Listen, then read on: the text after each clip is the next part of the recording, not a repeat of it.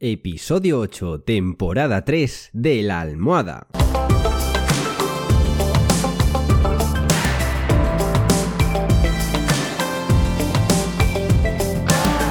Bienvenidos y bienvenidas a esta tercera temporada del podcast de La Almohada. Un podcast, y lo digo sin tapujos, para que seas más feliz. Un podcast que te enseña a conocerte más y mejor, que te enseña a ver la vida con otros ojos, que te enseña a tomarte las cosas de manera positiva. Si es que, ¿qué más podemos pedir? Así que, si ya estamos todos, ¡comenzamos!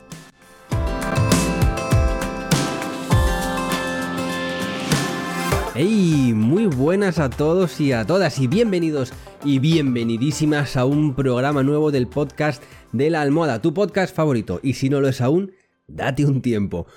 Qué pedazo de programa que os traigo hoy.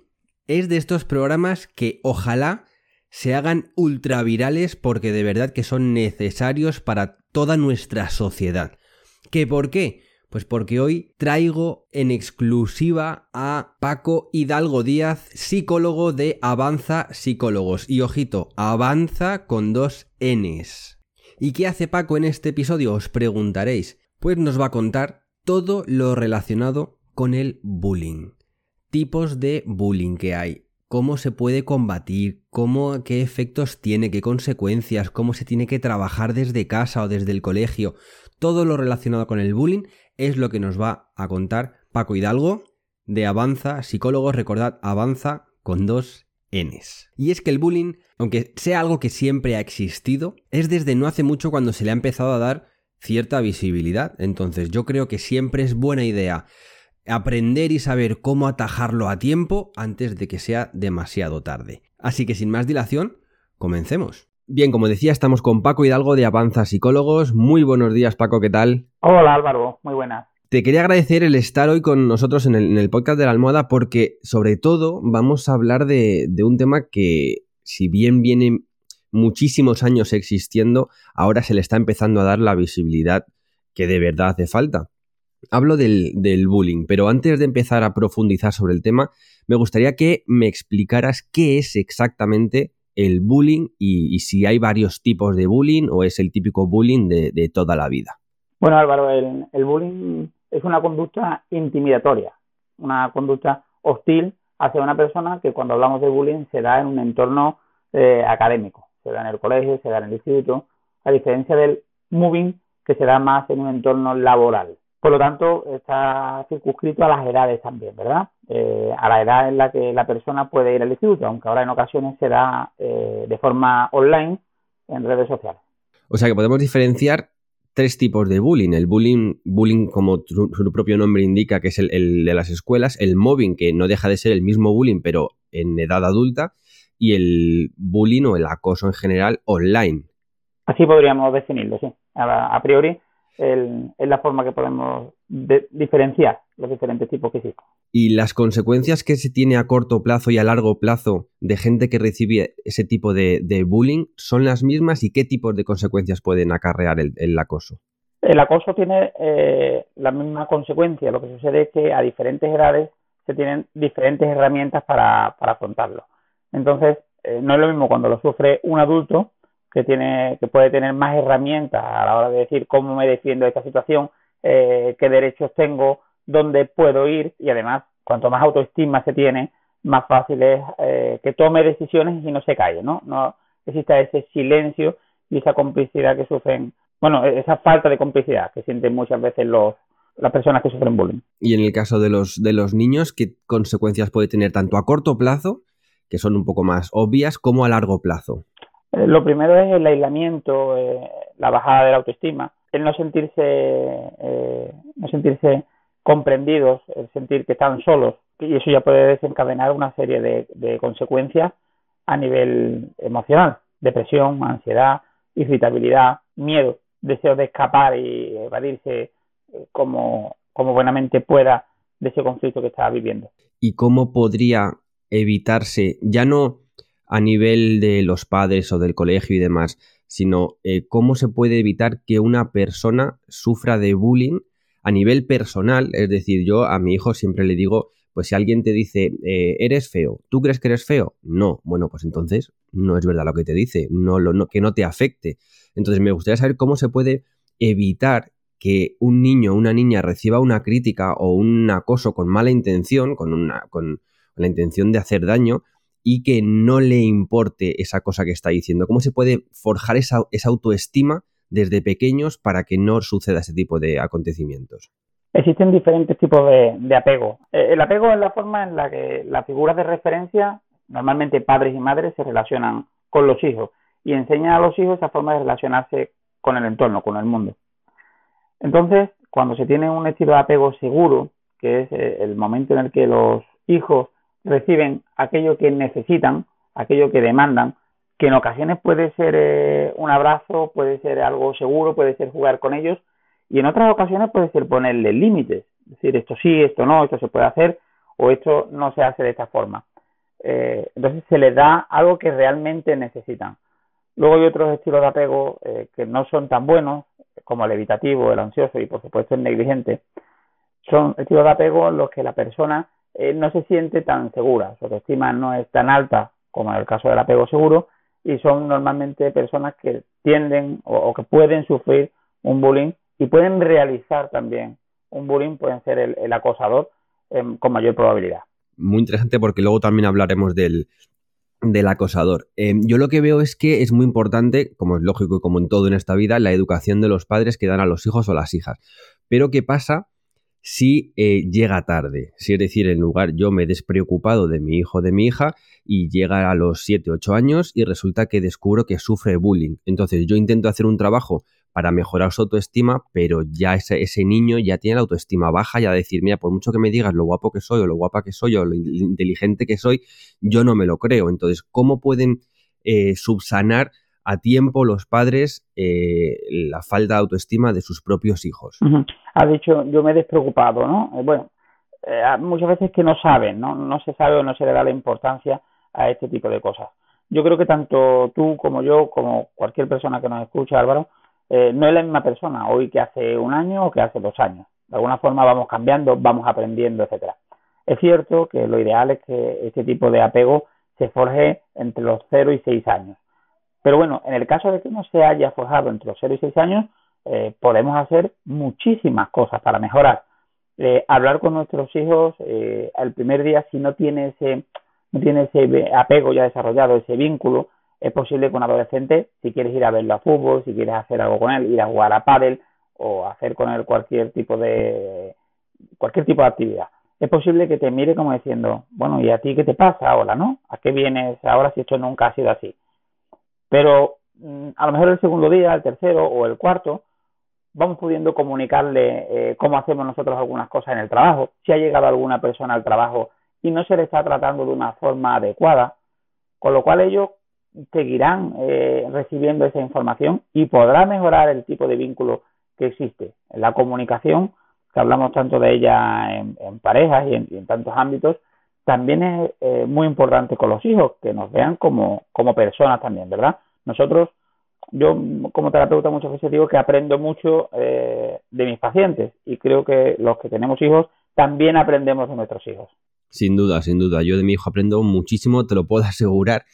Y aquí la duda que me surge, o bueno, más que duda es como el consejo que se podría dar, porque claro, en la, la adolescencia es una edad muy, muy difícil y muy complicada. Entonces, claro, si yo a mí, si tuviera un hijo de 13 años y le cuento mis cosas en el trabajo, pues a lo mejor a él pues dirá, este, ¿qué me está contando? ¿no? Pero es verdad que no debo perder esa motivación y seguir contándole cosas día a día porque él lo está interiorizando, lo está mascando, aunque aparentemente parezca como que no le da importancia, puede que lo esté mascando y llegue un momento en el que él se abra también. Claro, y además intentar creo que puede ser una estrategia interesante. Eh, cuando tienen conflictos, pues ha tenido un conflicto de violencia en el fútbol, porque se han agredido más allá del, del, eh, del, puro juego, ¿no? O hay algún, una competitividad dentro del equipo por quién es titular y quién no lo es. Este tipo de situaciones que ellos viven pueden tener una, un paralelismo en las situaciones que tenemos a nivel profesional, a nivel laboral. Entonces, cuando, cuando ellos escuchen eh, terminan asociando un poco las situaciones o nosotros mismos podemos facilitarle, bueno, pues a mí me ha pasado algo parecido a lo que te está pasando a ti en clase, donde han hecho un grupo para colaborar diferentes compañeros y te han excluido, o me ha pasado algo parecido porque los compañeros del trabajo han quedado para jugar a pádel y a mí no me han llamado. Entonces ya estamos entrando en algo que sí le interesa. El, el adolescente, por naturaleza, va a tender a diferenciarse lo máximo posible de sus progenitores y a parecerse a sus iguales. Es algo evolutivo, es natural, tiene que parecerse a sus iguales para sentir que, bueno, pues que están en una onda diferente y con la adolescencia ellos intentan ser individuos diferentes a los padres y a las madres. Entonces, en ese contexto, no es un rechazo al padre o a la madre, realmente eh, es un proceso de desarrollar su propia identidad. Pero cuando nosotros le trasladamos, mira, me ha pasado como a ti, te, te ha pasado esto, te has sentido excluido y yo también me he sentido excluido. O un compañero mío de trabajo, una compañera, se ha podido sentir excluida. Ellos ahí ya empieza a interesarles un poco, porque ahí, oye, esto que parecía que a mí el, el carca este no me podía aportar nada, parece que algo de, de esto le pasa y a mí también me pasa. Y de esa forma despertamos su interés. Pero para que esto suceda es inevitable eh, que exista una buena comunicación. Muy interesante. Sí, además es que yo lo que, lo que veo por, pues cuando veíamos el famoso hermano mayor o la super nanny y demás, es que eh, muchos padres en plan, se, conciencian de, venga, voy a hablar con mi hijo, va a hablar con el hijo, pasa de mí. Bueno, pues como pasa de mí ya no hablo más. No, yo creo que hay, hay que ser un poco insistente, ¿no? Que al final siempre van a acabar cayendo, que no dejamos de ser sus padres. No sé, yo creo que tiene que haber ahí un vínculo que no jamás se puede romper o no se debería romper. Y ahora, eh, en, el, en el lado contrario, el, claro, yo veo si alguien tiene, un niño tiene una autoestima muy baja y el padre o la madre intenta eh, enseñarle a que, su, a que su autoestima mejore eh, con la comunicación y demás, como acabamos de hablar, eh, lo veo entre comillas más fácil porque es un niño que tiene cualquier eh, atisbo de protección que vea se va a enganchar a él porque se siente desprotegido. Pero ¿qué pasa en el lado contrario con alguien que es acosador? Yo soy un padre que me acabo de enterar que mi hijo pega a los otros en el colegio o, les acosa o les intimida y demás. Y no he tenido ese apego cercano, digamos, a él durante toda su infancia. Ahora, ¿cómo puedo eh, guiarle por el buen camino? Porque, claro, era, no es lo mismo alguien que tiene una autoestima, una autoestima rota, digamos, a alguien que se cree el rey del mambo porque se siente superior y poderoso al someter a los demás. La autoestima de, del acosador, Álvaro, es una autoestima falsa, es una careta que se pone cuando llega a clase para, eh, se pone cuando sale de casa para intentar eh, tapar el dolor y la preocupación interna que siente. El acosador se siente solo, el acosador se siente mmm, inseguro en casa, siente que no, no tiene el vínculo que necesita, el apoyo, el apego, y lo que hace es esa frustración, ese dolor, lo proyecta con la víctima. Porque eh, en, el, en el acoso existen tres perfiles principales. Uno es eh, la víctima, otro es el acosador, y luego están esa parte de espectadores, que yo de forma cariñosa en muchas ocasiones llamo palmeros, porque lógicamente el espectador eh, teme de forma eh, importante que el acosador centre su hostilidad en él. Entonces prefiere decirle o apoyarlo de forma eh, de forma que a él le, le, haga sentir que no se va a volver contra él, ¿no? Eh, la, ahí lo apoya de alguna forma incondicionalmente y con esto consigue que el acosador siga fijándose en la víctima, siga sintiéndose importante mm. con sus aplausos, con su apoyo y bueno, pues que siga con la víctima. Entonces, con, con ese apoyo que le, que le, da el espectador, eh, ahí siente el acosador algo que necesitaba, siente que es importante y es algo que en su casa no siente, que en su hogar no siente. O sea que más que eh, mejorar su autoestima cuando agrede, digamos, podemos decir que lo que mejora es su ego, porque la autoestima la sigue teniendo baja. Claro, por mucho, por mucho que quiera eh, suplir las necesidades que tiene en casa con esa actitud hostil fuera y esa, esa admiración que le pueden proliferar los espectadores, real, eso no es real. Es un parche que pone, pero realmente cuando llega a casa y cuando tiene una, una situación de, eh, de falta de apego, de falta de vínculo en casa, no la va a suplir con los aplausos de unos compañeros, con la admiración de unos compañeros, porque esté sembrando miedo. Es un parche que pone, de su forma de yo quisiera tener un apego, eso me lo puede dar mi padre, mi madre, mi figura de referencia, no me lo da y bueno, voy a buscar eh, un sustitutivo.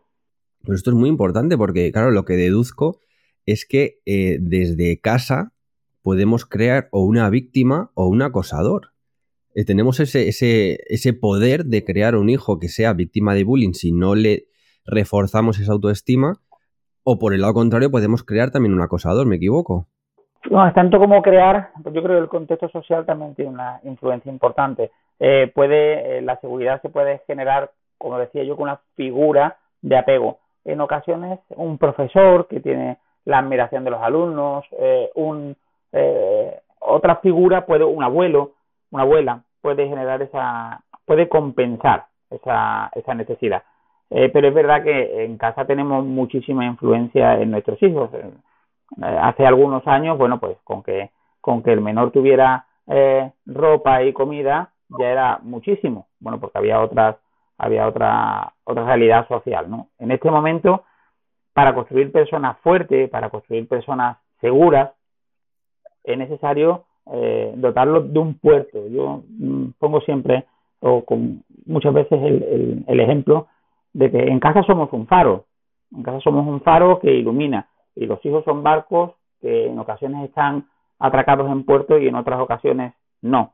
Cuando no están en un, en un puerto, eh, si les llega la luz, y le llega del faro, y le llega la, la, la impronta que hayamos dejado en casa, pues puede sentir, va a influir en las relaciones con los demás. Es, ¿Desde dónde influyen las relaciones que hemos, que hemos creado? Pues influye desde, desde casa.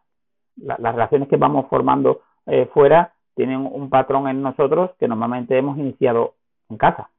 Pues me parece un símil súper acertado y, espectacularmente explicado, porque es verdad que que al final lo que tenemos que intentar, aunque los niños tengan su propia personalidad y sean personas independientes en el futuro también, eh, tenemos que servirles como guía. Y qué mejor ejemplo que, el que acabas de poner del, faro. Me ha encantado, me ha encantado. Muchas gracias. ¿Y cómo podemos identificar eh, o que nuestro hijo sufre bullying o que nuestro hijo es acosador? ¿Hay algunas eh, señales, digamos, que puedan permitir atajarlo antes de que vaya a más o cuando ya lo empiezas a detectar ya es demasiado tarde? Yo hay una, una conducta que considero muy importante cuando hablamos de la víctima.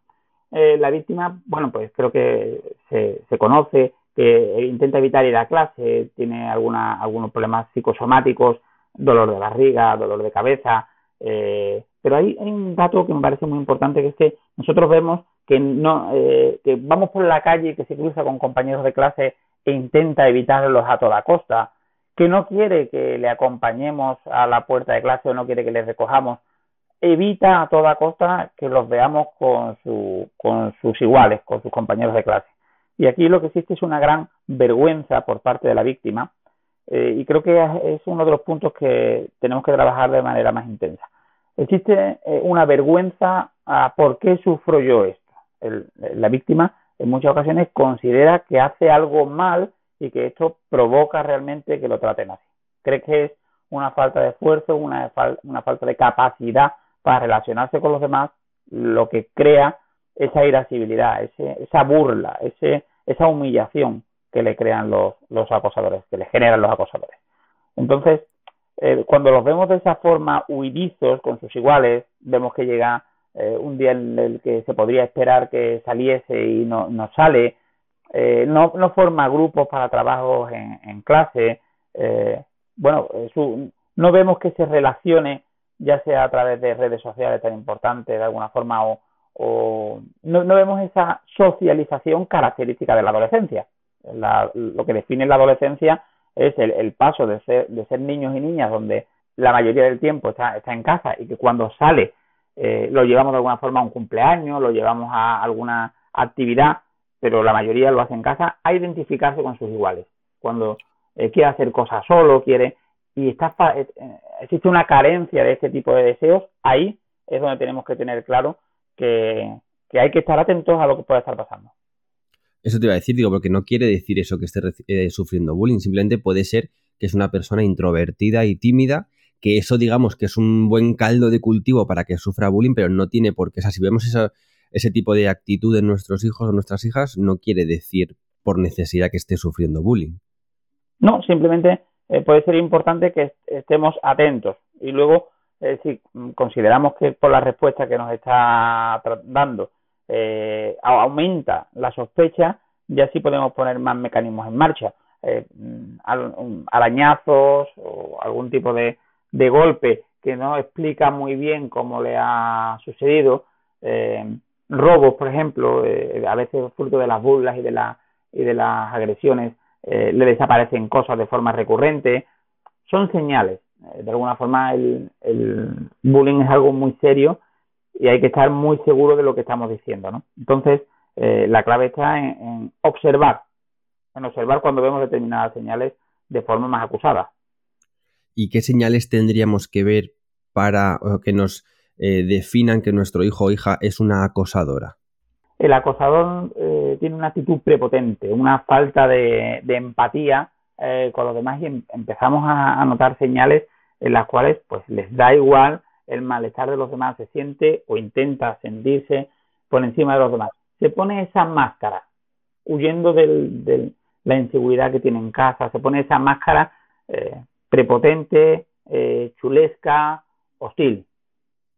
¿Y esa máscara no le puede servir también para disimular en casa? Porque yo he visto algunas noticias de pues el niño Pepito ha pegado a no sé quién y salen los padres diciendo, pero si es súper bueno en casa, si parece que nunca ha roto un plato, ¿cómo puede ser que mi hijo haya hecho esto? ¿Ellos tienen la capacidad también de disimular en casa?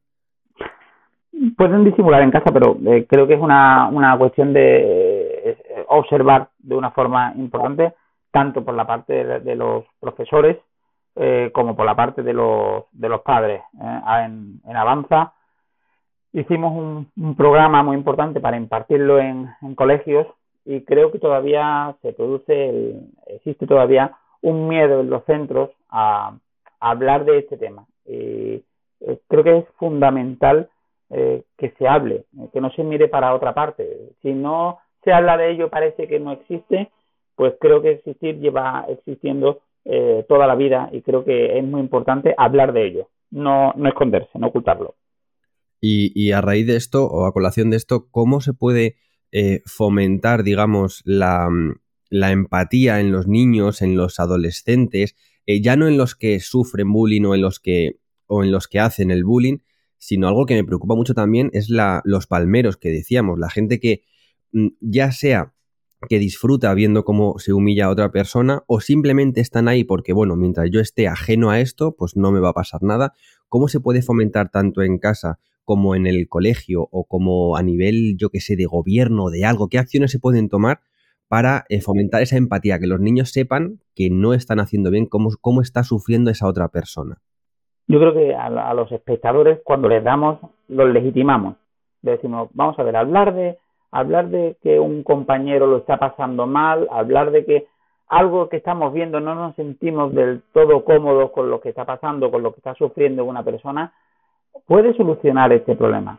Eh, lejos de mm, podemos pensar que si está centrado un acosador en una víctima, podemos pensar que nosotros estamos protegidos, pero ¿qué pasa si esa víctima cambia de centro, fruto de este acoso, cambia de centro escolar?